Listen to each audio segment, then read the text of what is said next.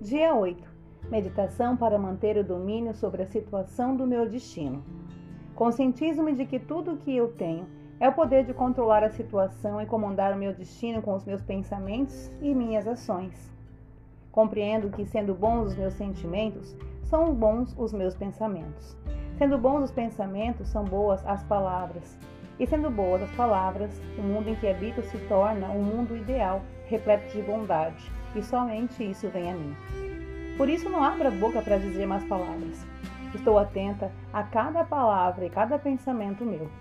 Não emito pensamentos agorentos a ninguém e nem tampouco a minha vida. Não profiro palavras de negatividade e nem ouço comentários deste nível.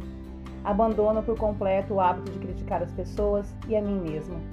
Já não existe em mim o hábito de apontar os defeitos alheios e os meus próprios. Já não faço mais comentários pessimistas a respeito de minha própria pessoa, dos meus amigos, de minha profissão ou das questões que desafiam o mundo. Olho tudo com um olhar de renovação. Entendo que os processos são necessários para a nossa evolução. Sou otimismo em pessoa e sou esperança em pessoa. O meu coração está repleto de minha intensa alegria e proporciono felicidade às pessoas com as quais eu convivo, abençoando todas as coisas. Dou coragem a todos e as minhas palavras tornam-se a realidade do mundo das formas.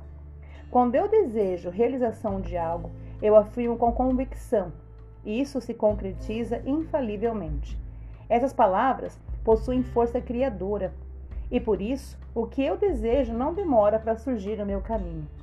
Posso tudo aquilo que sonhar, com positividade, boas ações e pelas bênçãos do Criador. Agradeço a Deus por me proporcionar essa convicção, confiando que haja amor e alegria nos meus pensamentos, nas minhas palavras e nas minhas ações. Assim é.